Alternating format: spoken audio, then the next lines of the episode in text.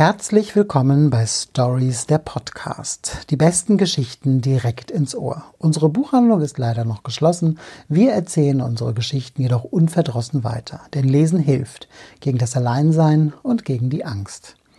Mein Name ist Frank Menden und ich habe heute die Autobiografie von Rose Tremaine dabei.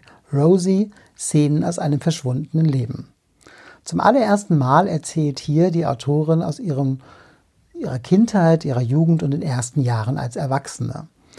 Sie lässt uns hinter die Kulissen ihrer nach außen so intakten Familie blicken, denn 1943 geboren hat Rose Tremaine scheinbar alles. Ein behagliches Zuhause, einen wunderschönen Landsitz der Großeltern, da kann man wunderbar spielen und das bietet auch Erholung von der Großstadt. Doch echte Zuneigung, gar Liebe gibt es hier nicht. Die Eltern trennen sich, der Vater, ein recht glückloser Dramatiker, wird zeitlebens auf Distanz bleiben, die Mutter Jane kümmert sich nur um ihre Belange. Einzig das Kindermädchen Vera bringt Rosie echte Liebe entgegen und wird so zum emotionalen Fixpunkt in ihrem Leben. Das Internat, in das Rosie und ihre Schwester von ihrer Mutter gesteckt werden, erweist sich trotz aller Widrigkeiten als richtungsweisend für das junge Mädchen, denn hier findet sie zu ihrer Bestimmung. Sie will und wird schreiben.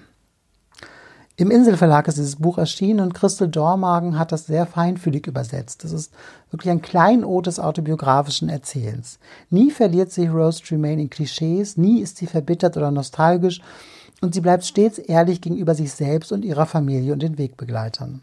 Und auf jeder Seite wird auch deutlich, wie sehr sie darum ringt, ihre Mutter, die sich vom Krieg um ihre Jugend betrogen fühlte, zu verstehen. Interessant sind die zahlreichen Fußnoten, in denen Rose Tremaine auf den autobiografischen Anteil in ihren Erzählungen und Romanen hinweist. Das Buch vermittelt eine tiefe Kraft und Zuversicht. Es ist trotz aller Probleme und Schwierigkeiten, die immer wieder offenbar werden, ein zutiefst aufbauendes Buch. Es ist ein beeindruckendes Werk einer beeindruckenden Frau. Vielen Dank fürs Zuhören.